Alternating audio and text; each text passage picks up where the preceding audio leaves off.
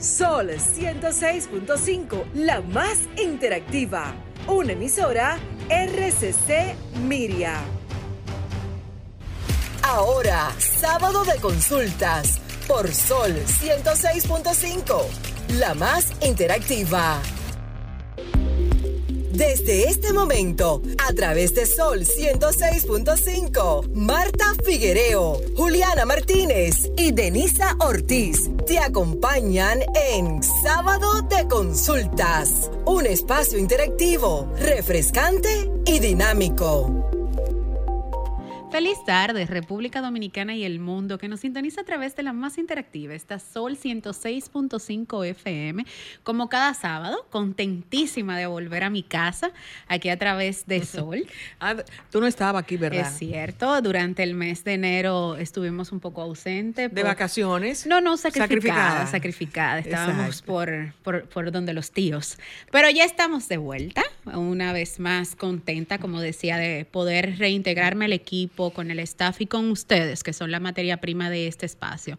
Este, como cada sábado, con un contenido súper interesante. Hoy no se pierdan esta conversación que tenemos un poquito más adelante en nuestro plato fuerte. Pero de entrada, agradecida de Dios de poder estar acompañada de la bellísima. Buenas tardes, Marta. Buenas tardes. Me hizo muchísima falta esa presentación. Me imagino. Eh, primero cuando estaba sacrificada en Fitur. Ay, sí, muy eh, sacrificada. Luego tu sacrificio dental. Eh, ese no me gustó tanto. Exacto, pero buenas tardes a todos. Así como dice Denisa, un programa sumamente diferente. Bueno, no diferente, sino una especialidad diferente que yo no conocía y que es posible muchos de nuestros oyentes no conozcan. Eh, nos van a dar la oportunidad de saber el qué, el por qué y para qué sirve y quiénes y a qué edad debe visitar a ese especialista para evitar males peores. Saludos Romer y Henry, atentos porque ya Marta indicó que una especialidad que a ella le gusta, entiéndase que por allá vendrán la consulta de Marta. Eh, bueno, no que me gusta, eh, me gustaría que a los que nos están oyendo, incluso también a ellos, a los jóvenes eh, que están detrás del, del cristal, estén pendientes porque no solamente es una enfermedad o una especialidad para gente, para adultos mayores. Ya han debutado eh, jóvenes con esa enfermedad. Bueno, recordarles a nuestros oyentes las redes de este espacio, arroba S Consultas RD, tanto para Facebook, Twitter e Instagram, y la suya, Marta Figuereo. Bueno, en Instagram, Figuereo M, Figuereom, en Twitter, eh, Figuereo Rayita Bajo Marta, y en TikTok, Marta Figueroa. Oh my God, TikTok. Bueno, recordarle las de Juliana Martínez, que por compromisos tampoco hoy podrá estar con nosotros. Está sacrificada, pero reiterarles a todos que pueden encontrarla solo en la plataforma digital de Instagram como arroba Juliana Martínez C underscore 7 o rayita bajo 7. ¿Y la de Carlos también? En el caso de Carlos Martín, por igual, Carlos Martín, así mismo. 05. 05 en Instagram. Y en el caso de Juliana, recordarle su periódico digital arroba Teens News RD, el periódico de los, de los jóvenes. Carlos Martín 7 y la, las redes de Melissa. Meli Ovalle. Ajá. Pueden encontrarla también en la plataforma digital. Hoy... Y la de su fundación. Ah, claro. Eh, una fundación de manos, manos eh, abiertas, manos, manos que ayudan, exactamente. Manos que ayudan.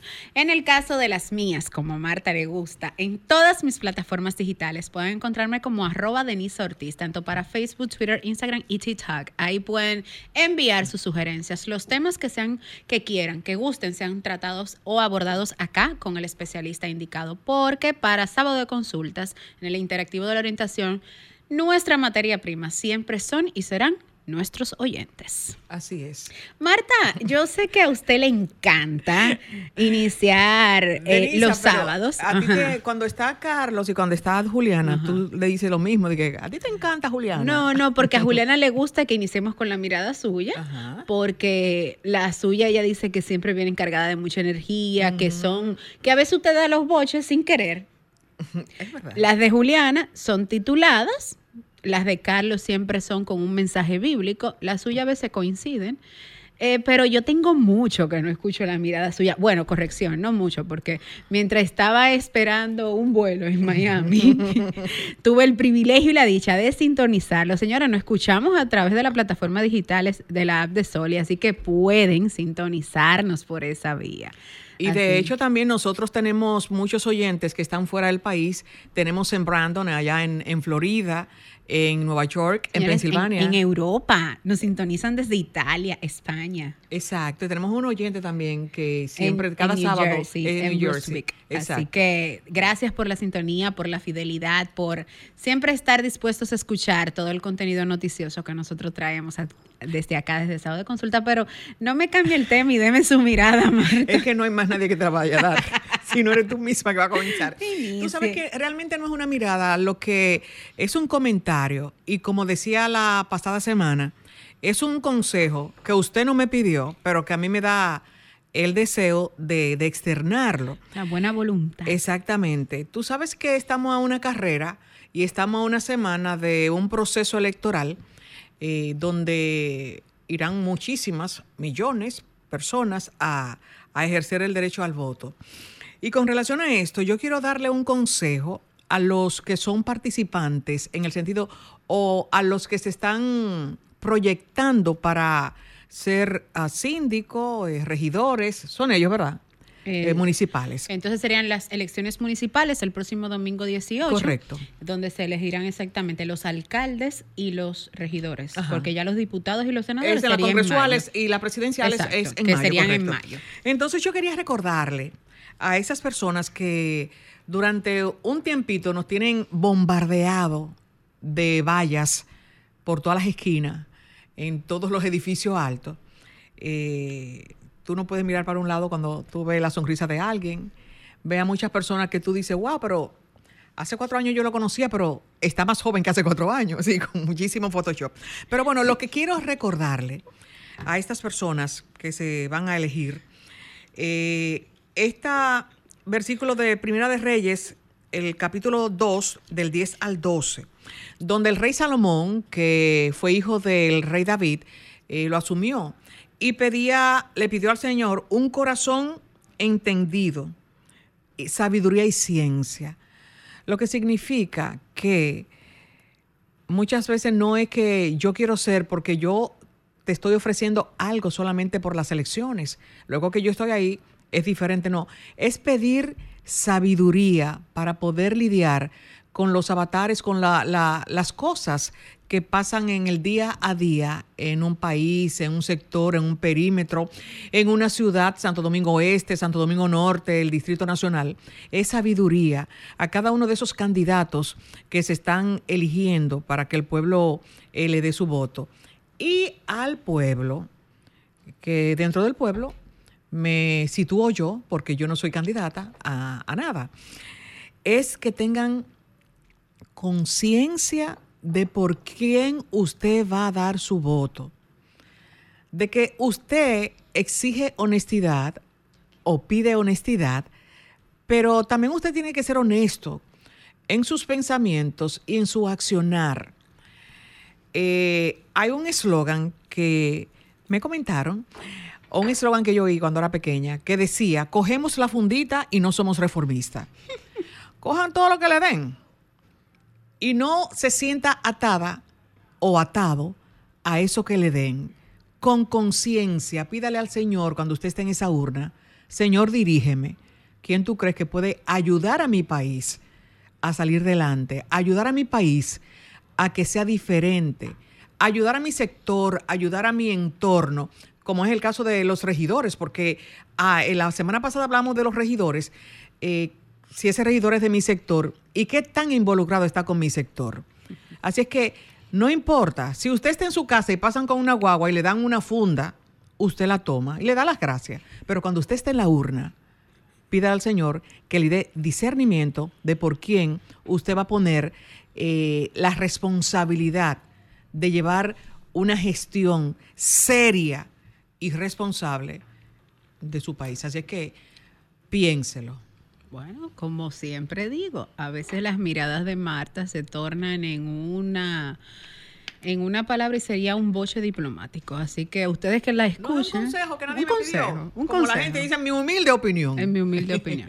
bueno, en mi caso, como tuve la dicha de poder tomarme una semana de reflexión obligatoria, durante esta semana, mi mirada de este sábado la titulé Entonces, al final, ¿qué somos? Y quiero iniciar esta mirada con el versículo bíblico de Romanos 14:8 que dice, si vivimos para el Señor, vivimos, y si morimos, para el Señor morimos. Así pues, sea que vivamos o que muramos, del Señor somos.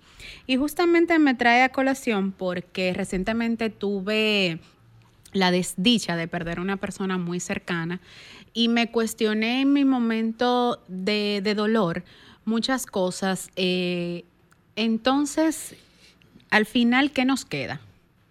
Eh, porque luchar, trabajar, tratar de lograr tus objetivos, tratar de construir un imperio familiar, construir una estabilidad económica, construir tus sueños, luchar por las metas de las personas que están en tu entorno, pero la vida muchas veces nos juega, o nuestro destino, por llamarle de otra forma, nos juega una mala cruzada, una mala experiencia y nos dan un diagnóstico terminal. Entonces, no me quiero enfocar en lo negativo de, de quizás en mi, de mi mirada, me quiero enfocar en lo siguiente, a ustedes que me escuchen, al final, ¿qué somos? Somos lo que queda de los, de los aprendizajes que tenemos, somos los amores que vivimos, que nos encarnan, que nos construyen, que nos hacen más fuertes, porque de cada experiencia o de cada desamor aprendemos algo. Somos de las borracheras, porque si no tomas y no vives esa experiencia, no tendrás una historia que contarle a tus generaciones futuras o a los que viven en el mismo entorno que ti. Entonces, tengamos más y limitémonos menos. El qué dirán siempre existirá. El por qué lo hace siempre será una pregunta constante en las personas que están alrededor de ti, sin tener la empatía de solicitarte la información o de unirte a ti ante una interrogante, qué te pasa, cómo te sientes, por qué estás actuando de esa forma. Y al final de cuentas, la vida es una. Y nadie vino con un lápiz, ni nadie vino con un papel exacto de las instrucciones de lo que tenemos que luchar y de lo que tenemos que hacer, pero tampoco nadie sabe el día que nace ni el día que muere. Entonces, mientras tanto, en este corto plazo que nos queda, eh, por vivir, por luchar, lucha por lo que quieres, sé feliz con lo que tienes, sin daños a terceros, pero recordando siempre de dónde vienes, quién eres y hacia dónde vas, sin pisotear a nadie y reiterándote cada día que no te guste hacer lo que a ti no te gusta que te hagan. ¿Por qué? Porque a ti no te va a gustar que te traten mal. Entonces, mira en tu historia, en tu pasado, en tus acciones, si estás tratando a los demás como a ti te gustaría que te traten. Esa es mi mirada de esta tarde. Bueno, yo pienso que esta fue una opinión que no te pidieron, pero excelente opinión. Vamos a una pausa y cuando retornemos, el plato fuerte de sábado de consulta. En sábado de consultas, consulta de salud. Sí, retornamos, retornamos con la consulta de salud y con la doctora Patricia Carcaño. Patricia es cirujana general, coloproctóloga y fisióloga anorrectal. Y conversaba yo al inicio del programa de que una especialidad eh, no muy comentada, como muchas que conocemos, los cardiólogos, los urólogos, los gastroenterólogos y todo esto, pero esa especialidad de coloproctología era algo que no me, me sonaba. Y bueno, y para que nos suene a todos, tengo a Patricia que nos va a hablar de qué es la coloproctología. Buenos días, Patricia, ¿cómo estás? Buenas tardes. ah, ¿verdad? Buenas tardes. No, para mí es buenos días, yo no he comido. Ah. Es cuando tú vas a almorzar y ah, pues almorzaste. ah, pues entonces buenos días para todos, porque estamos en el desayuno. Digo para nosotros. Pero buenas tardes para quienes nos están oyendo. Muy buenas tardes, ¿verdad? Que muy agradecida por la invitación. De verdad que para mí es un honor poder acompañarlas aquí en este espacio. El privilegio es nuestro, Patricia. Y como bien decía Marta al inicio del espacio, es una, es una vamos a llamarle que es una especialidad, la coloproctología. Y que al igual que nosotras nos sorprendió el avance y todas las enfermedades que están incluidas dentro de ellas, pero para nuestros oyentes quizás son nuevas porque no habíamos escuchado con tanta vehemencia el término coloproctología, que dicho sea de paso, tuve que practicarlo varias veces. sí. Entonces, de entrada, me gustaría saber de qué se trata la, la coloproctología y ahí mismo uniendo cuáles enfermedades están dentro de esta especialidad. Perfecto para darle una pequeña introducción de qué es la especialidad, es la ciencia que se encarga tanto del diagnóstico y el tratamiento de todas las enfermedades que involucran el tracto digestivo, sobre todo el tracto digestivo inferior, colon, recto y ano. Es una especialidad derivada de la cirugía general, porque para poder ser coloproctólogo hay que tener la cirugía general hecha completa. O sea, primero tienes que ser cirujano. hay que ser cirujano antes, antes que coloproctólogo. Perfecto. El tiempo de preparación muchas veces varía de un país a otro, pero por lo regular es entre dos y tres años que puede variar de un país a otro. ¿Y en la República Dominicana eh, se está haciendo esa especialidad? Estuvo abierto en un momento el, el, programa de coloproctología hace unos 15 años aproximadamente, que donde se egresaron dos de los primeros proctólogos en el país y actualmente está en un trámite, en un proceso de volver a, a reincorporar lo que es la especialidad. Estamos bastante bien cerquita. Es decir, que cuando hiciste la especialidad tuviste que salir del país. Me tocó salir del país. Alrededor aproximadamente de cuántos coloproctólogos cuenta la República Dominicana. Claro, si tienes el dato. Sí, actualmente somos 43 proctólogos. Ah, pero súper. Que son miembros activos de la Sociedad Dominicana 43, que es poco para, el porcentaje de, los millones de dominicanos. Para la dimensión del país, sí. Realmente tenemos provincias que están desprovistas de, de proctólogos actualmente. La mayoría se concentra entre Santo Domingo, Santiago, pero hay provincias en el sur, en la parte norte, inclusive el este y la parte central de la isla que no cuentan con el especialista. Entonces, en, en una de, decías que se trata de enfermedades colorectales, ah, no, estómago, eso, pero entendíamos que los gastroenterólogos trabajaban con, estas partes del cuerpo. Es así. Nosotros somos la parte quirúrgica de lo que diagnostica el, gastro. El gastro hace diagnóstico y tratamiento clínico. O sea, no tiene ningún tipo de intervención quirúrgica. Nosotros hacemos tanto la parte clínica, acompañamos al gastro en esa parte, y la parte quirúrgica, inclusive hasta la endoscópica. Nos entrenan dentro del programa de formación para realizar procedimientos endoscópicos.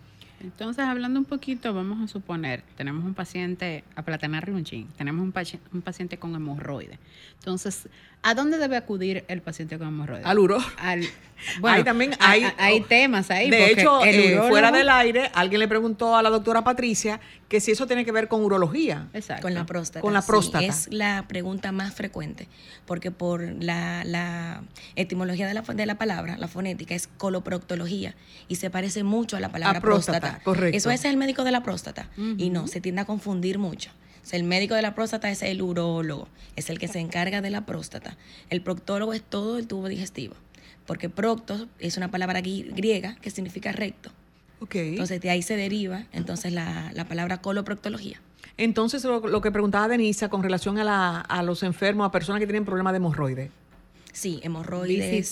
deben de visitar el coloproctólogo, el gastroenterólogo o en su caso el urólogo pueden visitar al proctólogo de primera intención, gracias, me voy a poner adelante, pero normalmente el gastroenterólogo suele tratar esta enfermedad, pero nos la deriva a nosotros cuando ese paciente necesita un abordaje quirúrgico. Y en ese margen de un paciente con hemorroides, ¿cuándo necesita una cirugía prescrita por un coloproctólogo? Eso depende de varios factores, porque las hemorroides suelen confundirse mucho. Las hemorroides son eh, son eh, estructuras que vienen con nosotros. Todo mundo tiene hemorroides. ¿Qué? Todo mundo tiene hemorroides. Esa es una, una sorpresa para muchos, también muy frecuente en la consulta. Sí, señora, todo mundo tiene hemorroides. Lo que no todo mundo tiene es enfermedad hemorroidal, que ahí es donde interviene, ya sea el gastro de manera clínica o nosotros, tanto de manera clínica como quirúrgica. El paciente que tiene hemorroides puede visitar de primera intención a un proctólogo que le va a dar el tratamiento clínico normalmente enfocado para que el paciente o no repita la crisis o no llegue a cirugía. ¿Quiénes llegan a cirugía? El paciente que no remite síntomas luego del tratamiento clínico. Normalmente la primera línea de tratamiento para la enfermedad hemorroidal casi siempre es clínico, con medicamentos, pastillas, pomadas, ciertas recomendaciones generales que se le dan al paciente desde dieta, hábitos higiénicos, pero llega un momento en cómo se presenta la, enfermedad, porque esto no es que tengo hemorroides y ya voy a quirófano. Es una enfermedad que es progresiva. hemorroides. Sí, porque son vasos sanguíneos que a medida que uno los va maltratando y tienen inflamación de manera muy recurrente, ellos van perdiendo elasticidad y van teniendo sintomatología más frecuente. Tienen prolapsos, que es por lo que regularmente va el paciente. Se siente una masita. Y ya en ese momento es cuando entonces posiblemente el paciente es candidato a cirugía junto con la no remisión de los síntomas.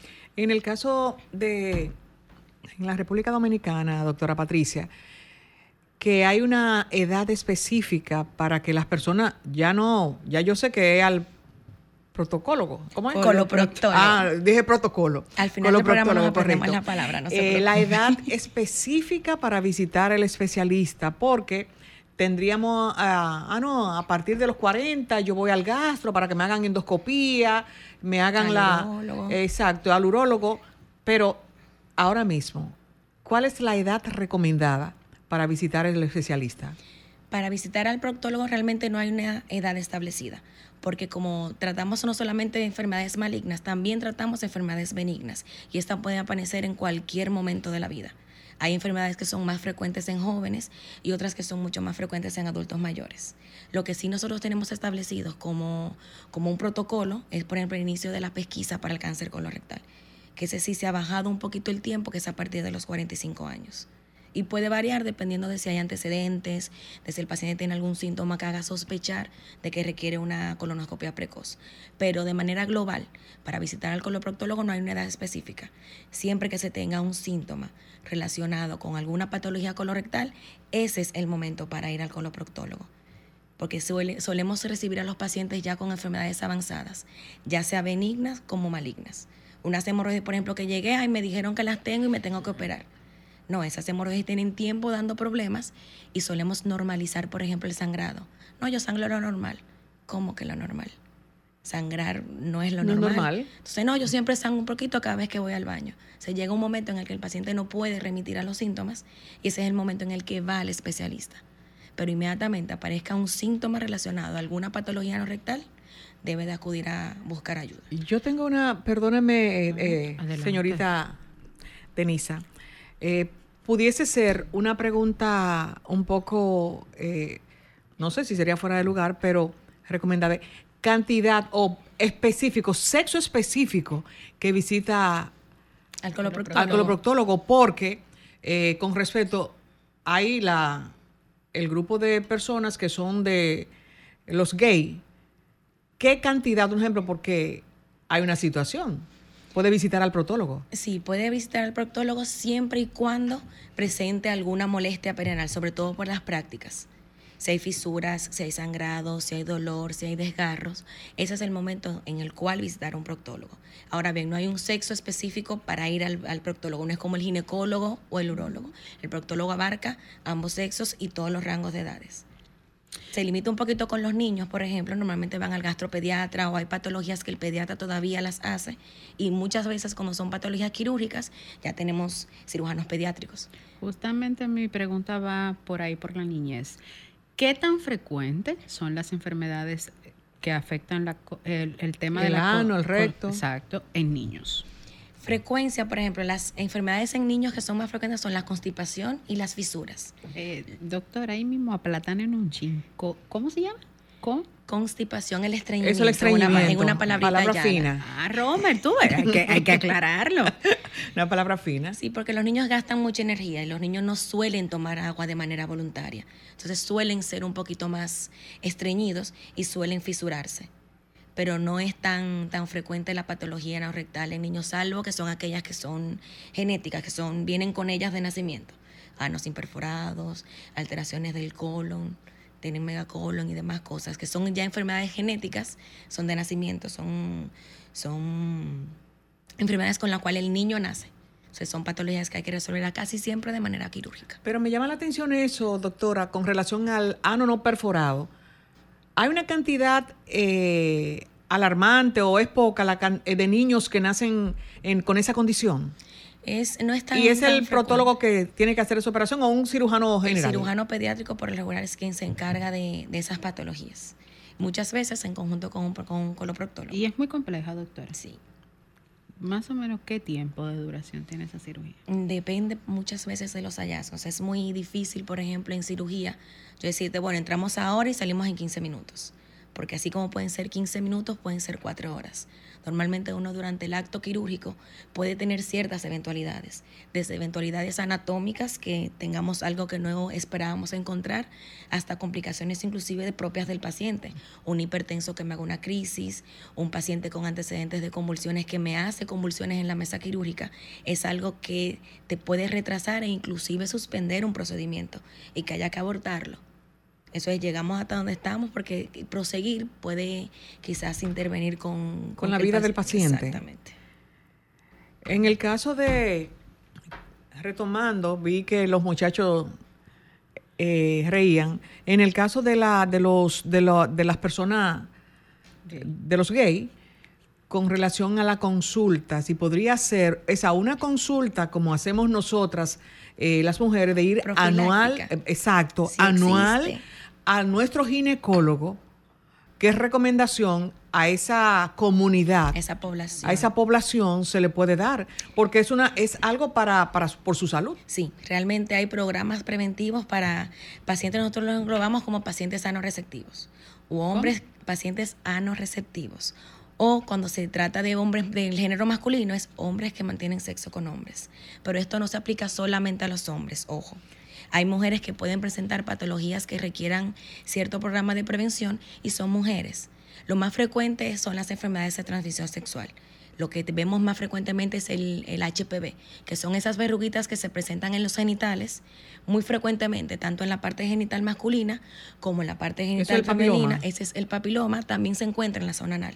Entonces, son esos los pacientes que tienen verrugas, que tienen antecedentes de tener, por ejemplo, HPV vaginal, entran en ese programa de prevención y se realiza papá Nicolau anal. No ¿En serio? Sí, no solamente se realiza en la parte vaginal, porque el epitelio, como la, la, mucosa es muy parecida. Se divide por zonas y el no tiene esa misma presentación. Se hace la misma técnica porque el papá Nicolau es una técnica de tinción. Es un estudio citológico que donde se estudia la célula con una tinción específica que es la que se llama papá Nicolau. Pero ese estudio se realiza en la República Sí, se realiza.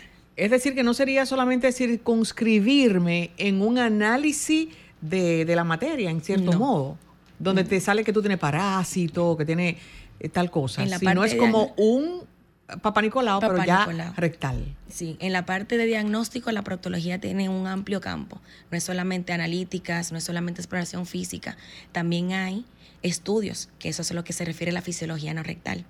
Hay estudios que tratan de ver tanto la función como la anatomía del canal anal. Y eso también lo hace el coloproctor. La, la, la, conversación está súper interesante, pero estamos en shock. No, Romer me está haciendo más señal que un tráfico. Tenemos que cumplir con nuestros auspiciadores comerciales, pero al regreso de la pausa vamos también a unir con nuestros oyentes y a continuar con la doctora Carcaño. Así que adelante, Romer. Retornamos en el interactivo de la orientación y como bien decía mi compañera Marta, conversamos con la cirujana general, coloproctóloga y fisióloga anorrectal, la doctora Patricia Carcaño. Doctora, fuera de. Ay, tenemos un saludo, claro. Esther Moronta nos reporta. Moreta. Moreta nos reporta sintonía desde New York. Así que gracias por la sintonía, Esther. Ella es una fiel oyente. ¿eh? Que conste. Doctora, antes de la pausa, usted trataba el tema, Marta hizo una pregunta muy interesante sobre el tiempo que debe de ir una persona que tenga, que sea gay. Ahora bien, mi pregunta va orientada porque República Dominicana es un país de mucho tabú y muchos mitos. Entonces, a ustedes que nos sintonizan y que tienen esta misma curiosidad, ¿qué tan cierto es, doctora, que es mal, así es que le dicen, que es malo tener sexo anal? Digamos que no es malo. Lo que hay que tener es, como en toda actividad sexual, un sexo responsable es lo que hay que tener. Hay que educar al paciente porque lo que viene con el sexo irresponsable es el aumento de las infecciones de transmisión sexual, que son muy frecuentes en la parte anal también, aunque no parezca. Y normalmente esas infecciones se pueden evitar con el simple uso del condón. Entonces, muchas veces el condón no se usa porque muchas veces está enfocado en que el condón se usa para evitar un embarazo. Y no es así. Te cubre de un sinnúmero de enfermedades de transmisión sexual que se vienen transmitiendo en el acto. Entonces, ¿Qué pasa con el sexo anal? El canal anal es un conducto que no está diseñado para la penetración. Normalmente la vagina lubrica, es un músculo que expande, sin embargo el ano no es así. El ano expande la, parte eh, muscular, que digamos que es la salida o la abertura del ano, del canal anal. Sin embargo, la mucosa no secreta, no moja, no lubrica. Entonces eso hace que durante el acto se tengan más laceraciones y que sea más fácil eh, adquirir una enfermedad. Y no solamente, por ejemplo, infecciones bacterianas como la gonorrea o la sífilis, también tenemos el HPV, que son las verrugas de papiloma, inclusive infecciones virales como el HIV y la hepatitis C, que se adquieren por, por contacto físico, por microabrasiones. Entonces, eso es lo que pasa con el sexo anal. Y decía también, doctora, con relación a que no solamente estamos, eh, conversábamos antes de irnos a la pausa con relación a a que, sean gays, pero también hay eh, mujeres, que disfrutan el sexo anal. Y, pero cuando te dice, pero óyeme, yo no siento nada, ¿por qué no te vas a poner condón? ¿Qué usted me le dice a esa gente? Normalmente esa es la excusa, de, no, no se va a sentir, vamos a no usar condón. Normalmente para tener sexo responsable, el condón no se discute. El uso del condón, los lubricantes en base acuoso, no oleoso esos lubricantes a base de aceite hacen que cualquier bacteria, cualquier partícula se mantenga más en contacto con la mucosa y que tenga más chance de infectarse, por ejemplo. Doctora, ahí mismo entonces, ¿qué tan cierto es que realizar esta práctica del sexo anal provoca cáncer de colon? Lo que pasa con el cáncer y la asociación con el sexo anal es la etiología, el agente causal el cáncer de, ano está muy asociado a las infecciones por papiloma humano. Entonces, ¿de qué forma se adquiere el papiloma? Normalmente por contacto. Y esas son las relaciones, ya sean anales o vaginales. O si estoy en contacto de manera frecuente, sin protección al virus, entonces va a ser más probable de que el paciente eh, desarrolle una patología maligna como es el cáncer de ano. Pero es la diferencia de ese cáncer anal, ¿hay diferencia con cáncer de colon? Es diferente. El cáncer de colon abarca todo lo que es el, el colon, que es un marco colónico de aproximadamente dos metros. El cáncer de ano es en la parte distal del tubo digestivo. Es ya en la parte canal los últimos cuatro centímetros y la región perianal, que es donde está el agujerito de salida. Tenemos un contacto. Buenas tardes. ¿Quién nos habla y desde dónde? Ay, buenas tardes, desde Santo Domingo.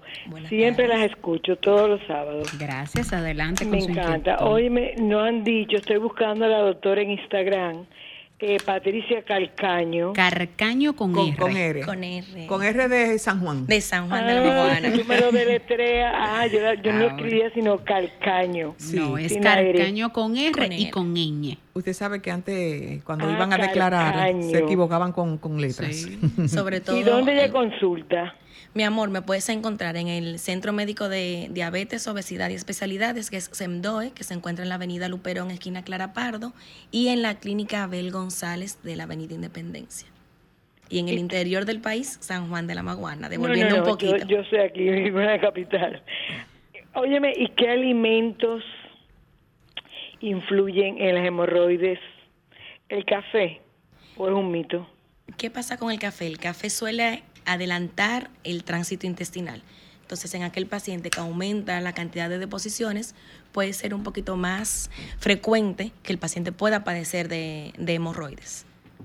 O sea, ¿el café produce estreñimiento? No, todo lo contrario.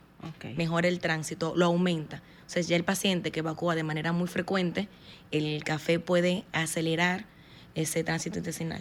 Doctora, qué bueno que, que la oyente no, nos sitúa en esta posición de la conversación, porque para nadie es un secreto que República Dominicana es productor de plátano y generalmente se asocia el plátano con estreñimiento. Entonces yo quiero primero que usted me diga si es un tabú o es un mito y en segunda sería como un bloque de preguntas. Mi segunda pregunta sería, ¿cuáles son esas fibras que nosotros podemos consumir de manera natural por poner un ejemplo, la avena, que es lo que me han dicho toda mi vida, que si es cierto que esto me puede ayudar con el tránsito intestinal. Cambiamos de programa y muchas veces las personas hacen su consulta a ellas. Ah, ahora apareció la consulta de Denisa. La consulta de Denisa, correcto. ¿Qué pasa con el plátano? El plátano es un, un alimento que tiene mucha fibra. ¿Qué es lo que sucede en este país, por ejemplo? Que la, la comida, la alimentación está muy basada en carbohidratos. Se desayuna pan, se come arroz, se cena plátanos. Entonces, en el, en el nombre del Señor Jesucristo nos vamos a estreñir.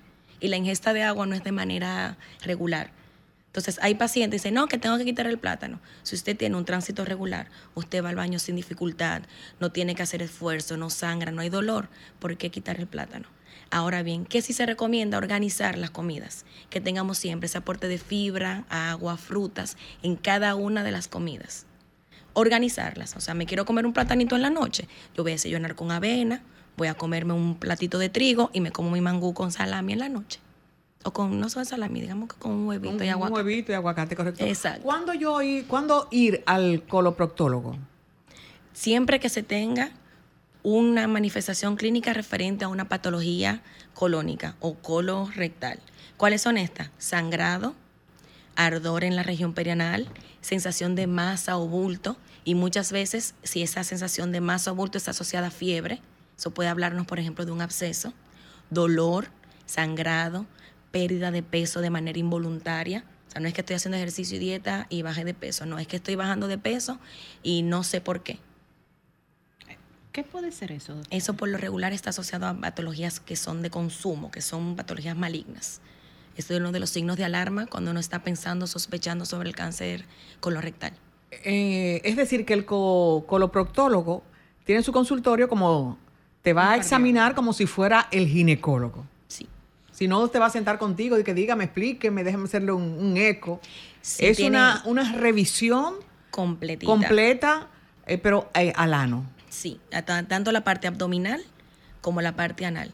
¿Qué pasa con la consulta del coloproctólogo? Es una consulta muy incómoda, es muy engorrosa, es muy invasiva, porque uno va a mirar y examinar una parte que los pacientes tienen mucho recelo. Sí. Si se fijan, las mujeres. Da estrés y al, ir al ginecólogo. Y mire que muchas personas dicen, no, que para la mujer es más fácil. No. no.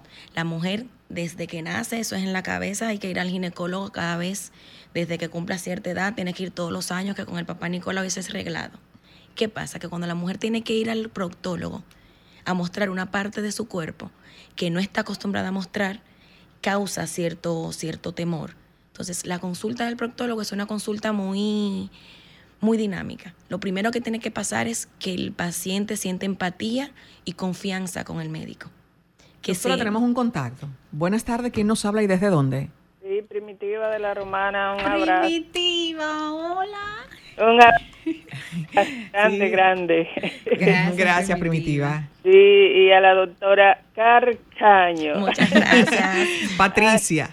Patricia Carcaño. Patricia, un, bonito nombre. Gracias por tu tiempo, de verdad que sí. Primera vez que escucho esa especialidad, ¿verdad? Sí, tanto aquí como a nivel internacional, porque yo también escucho eh, televisión española. Ah, casi ya pues, no da. Pues, pues, pues, eh, no estaba en Fitur con, con Denisa, pero está en España. No, pero claro, yo, yo, yo, yo, eh, después de Dominicana, esa es mi segunda parte. Mi marido es italiano y tiene celo, pero. Oh my God. pero nada, salgámonos de ahí. Saluda a y a, todos los internacionales que, escuchan este, este gran programa. Doctora. Cuénteme. Hay un saludo al pueblo dominicano. ¿Qué pasó? Eh? Cuidado. Ah, cuidado. cuidado. Saludaste a los españoles y no a los dominicanos. Eh, ay, pero usted sabe la rapidez. perdón, perdón. eh, primera vez que, como yo le digo, yo escucho hablar de, de o sea, de esta... De, especialidad. especialidad, gracias. Entonces, a mí me gustaría que usted vuelva y como que dé un, repasito ahí, porque cuando uno escucha la cosa por primera vez y más cosa de que uno no no no no, está, está acostumbrado a exactamente. Eh, usted vuelve y como que da un repasito ahí. ¿De qué la coloproctología? ya, nos, ya nos aprendimos la palabra. Entonces vamos a hacer un resumito medio llano para que sea más fácil de digerir todas las enfermedades que tienen que ver con el colon, recto y el ano, el coloproctólogo es su médico, tanto para el tratamiento clínico como para el tratamiento quirúrgico, sean benignas o sean malignas. Ok, entonces, eh, Marta. Nosotros estábamos hablando de la alimentación, que yo le preguntaba a la doctora que cuando ir, eh, que si puede ser una consulta rutinaria o tengo que sentir una afección para, para visitar al coloproctólogo? ¿Qué pasa? Que hay pacientes que tienen, sienten curiosidad por saber, por ejemplo, estoy yendo al baño normal. Ahí muchas veces hay un mal concepto de lo que es estreñimiento. No, yo soy estreñido. El simple hecho con que vayas una vez duro al baño no te hace estreñido. Yo pienso que hay personas que se sienten como que tienen un título a decir que son estreñidos. No solo eso, es que se entiende que hay que ir tres veces al baño todos los días. Pero no, di bueno, no voy a decir la frase que decía mi abuela, pero dicen que cada vez que uno come tiene que ir al baño. No necesariamente. Hay pacientes que maravillosamente cada vez que comen van al baño. Pero no necesariamente. Eso deben darle un, soberano. Esos, son felices. ¿Qué pasa con el tránsito intestinal? Va a variar dependiendo de muchas cosas. La longitud del colon, la movilidad del mismo, el tipo de, de actividad física que realicemos, la alimentación la ingesta de líquido. La ingesta de líquido depende de varias cosas. ¿Qué pasa? Normal para ir al baño de tres veces por día a tres veces por semana. Eso es interdiario. Tres veces por día y tres veces por semana. Buenas tardes, ¿quién nos habla y desde dónde? Ay, pero yo no terminé, por favor, doctora. Ah, perdón. Perdón. Bienvenida de vuelta. Están perdonadas. Doctora, eh, de lo que uno come diariamente, de lo que uno bebe, de la bebida, ya sea agua no, porque el agua, eh, bueno, si está agua sí, no me la saque, agua sí. No, pero no, no, hay que beber mucha agua, claro está, pero quiero decir que si no está contaminada no hace daño. Pero un ejemplo de, esa bebida gaseosa, alcohol, los sazones, la pimienta, eh, etcétera, etcétera. A mí me gustaría que, ay, la falta de ejercicio, eh, hasta dónde le beneficioso a, al colon, a, evacuar. Doctora, yo consumo mucho el salvado de avena, la, la, el salvado de trigo y, y la linaza. Eso es muy bueno para Excelente para el tránsito intestinal. Sí, muy bueno, muy bueno. Gracias. Gracias a usted, Primitiva. Entonces, justamente la pregunta de Primitiva se englobaba en la segunda, según Marta, mi consulta, doctora, que hablaba de cuáles son, cuáles ustedes recomiendan de esas fibras. Entonces vamos a unirlo ahí con las dos. Con la pregunta de la señora primitiva. Entonces, ¿cuáles son los alimentos beneficiosos para el colon? Las fibras y los cereales, trigo, avena, el maíz, la linaza, la chía, la quinoa, todo ajonjolí. el ajonjolí, todo lo que son semillas, también son beneficiosos para el colon, las frutas, sobre todo aquellas que tienen, por ejemplo, gollejos, la toronja, la, china. la mandarina, la naranja, el kiwi, la lechosa. Tenemos un contacto. Buenas tardes, ¿quién nos habla y desde dónde? Buenas tardes, del Santo Domingo Este. Doctora, qué bonito su tema, muy importante. En realidad yo eh, como mucha fibra, como el agua correspondiente a la relación con mi peso, pero yo voy al baño, ya yo he ido cuatro veces desde la madrugada, yo generalmente hasta seis, cinco, siete, y eso, ¿qué te cree de eso, doctora? usted va seis veces en el día. En el día al baño. Ya yo en la madrugada, yo fui y ya yo tengo cuatro.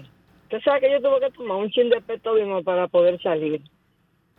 Parece pero yo pienso que a veces el coco, cuando cocino con coco, me da como una alergia. Puede ser, el coco aumenta parte del tránsito, hace lo mismo que el café.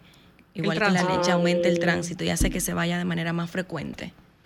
Sí, oh, pero toda la vida yo he sido bien fácil. O sea, yo como y voy al baño como lo pato.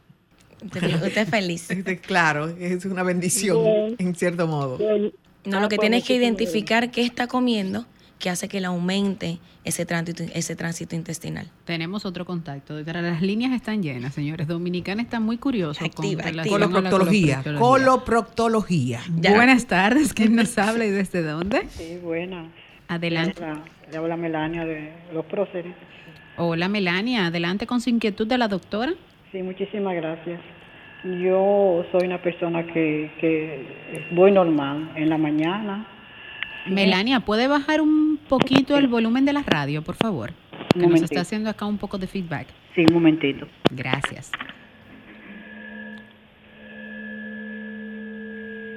Ok, ahora sí. Muchísimas gracias, Melania. Entonces, Melania decía, eh, doctor. escúcheme. No, no hay problema. Usted decía que es una persona que va.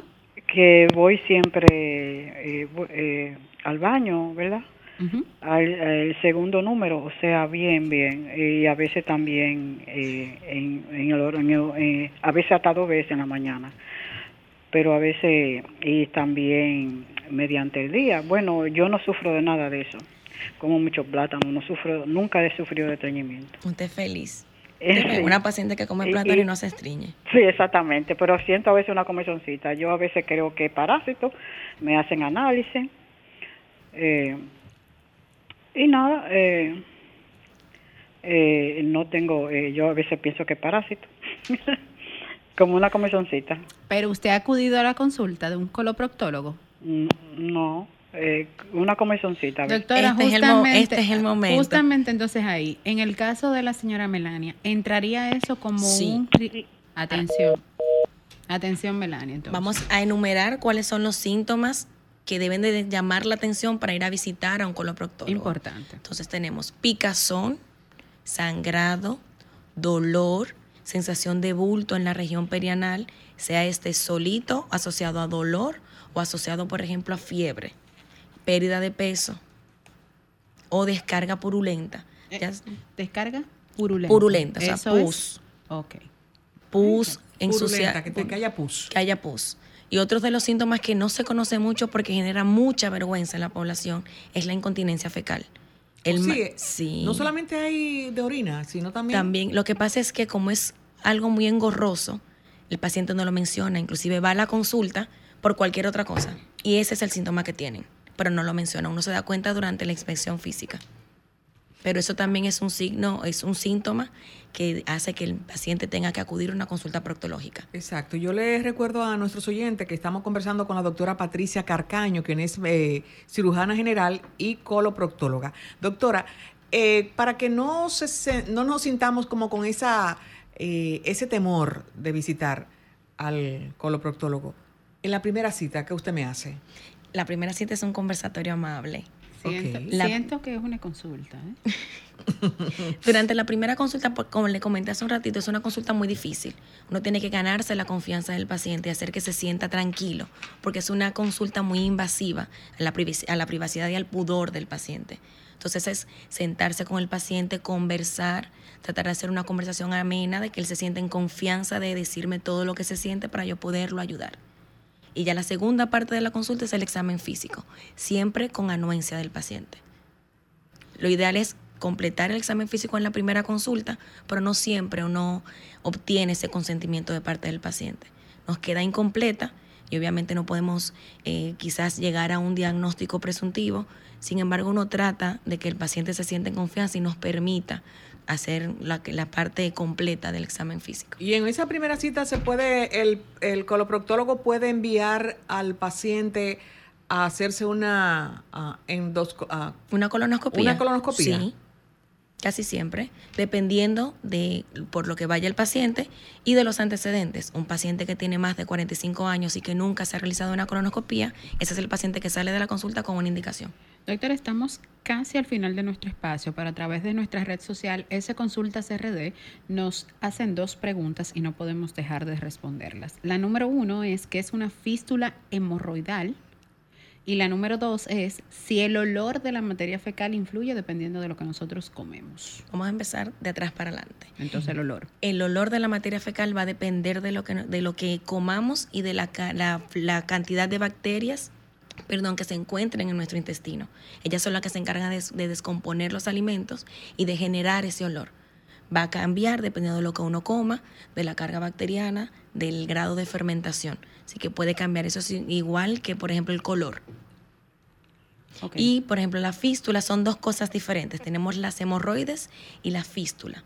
Lo que pasa es que normalmente hay un pliegue de piel que se encuentra en la región perianal que por lo regular viene producido por mucha inflamación o por algún proceso, por ejemplo, una trombosis, y las personas lo conocen comúnmente como una fístula, pero no es una fístula, es piel. La fístula, eso sí es algo un poquito más, un poco más complejo, es, esa es la que provoca la descarga de pus. Es un orificio alrededor del ano que genera pus, la salida de pus, y mancha por lo regular la ropa interior. Esa es la fístula. Doctora, ya nos hace enseña casi. Es bueno que ustedes recuerde a nuestros oyentes sus redes, dónde la pueden encontrar y si también quieren hacer una pregunta en sus redes sociales, es bueno que, eh, o es tiempo de anunciarlo. Bueno, me pueden encontrar en las redes sociales como doctora Patricia Carcano y también como Instituto de Coloproctología, en el cual soy staff también, que está en la Abel González, en la clínica Abel González de la Avenida Independencia. Por ahí nos pueden seguir, pueden comentar de qué tema quieren que les orientemos o que se trate e inclusive hacer preguntas. Y como centros de consulta está el Centro Médico de Diabetes, Obesidad e Especialidades, que es SEMDOE, que se encuentra en la Luperón, y en la Clínica Abel González de la Independencia. ¿Algún contacto, doctora, directo con usted? Claro. su WhatsApp? Sí.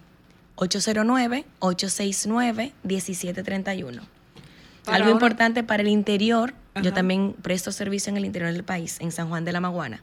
Ah, ya saben la gente de San Juan. Eh, para otra próxima consulta, sería bueno, como está en el Instituto de Diabetes, trabajar eh, esta especialidad con personas con problemas de la diabetes. Con la condición de diabetes. Lamentablemente hemos llegado al final de nuestro espacio, no sin antes agradecerle a la doctora por su tiempo y por todos los conocimientos adquiridos en esta entrega de sábado de consultas. Reiterarles a ustedes que mantengan el dial 106.5 con todo el contenido de la más interactiva, esta Sol 106.5 5 FM. Y reiterarles, Romer, que nos encontramos el próximo sábado, acá en de 1 a 2 de la tarde, con el interactivo de la orientación, en otra entrega de un programa cargado de mucho contenido noticioso en materia de salud. Adelante, Romer.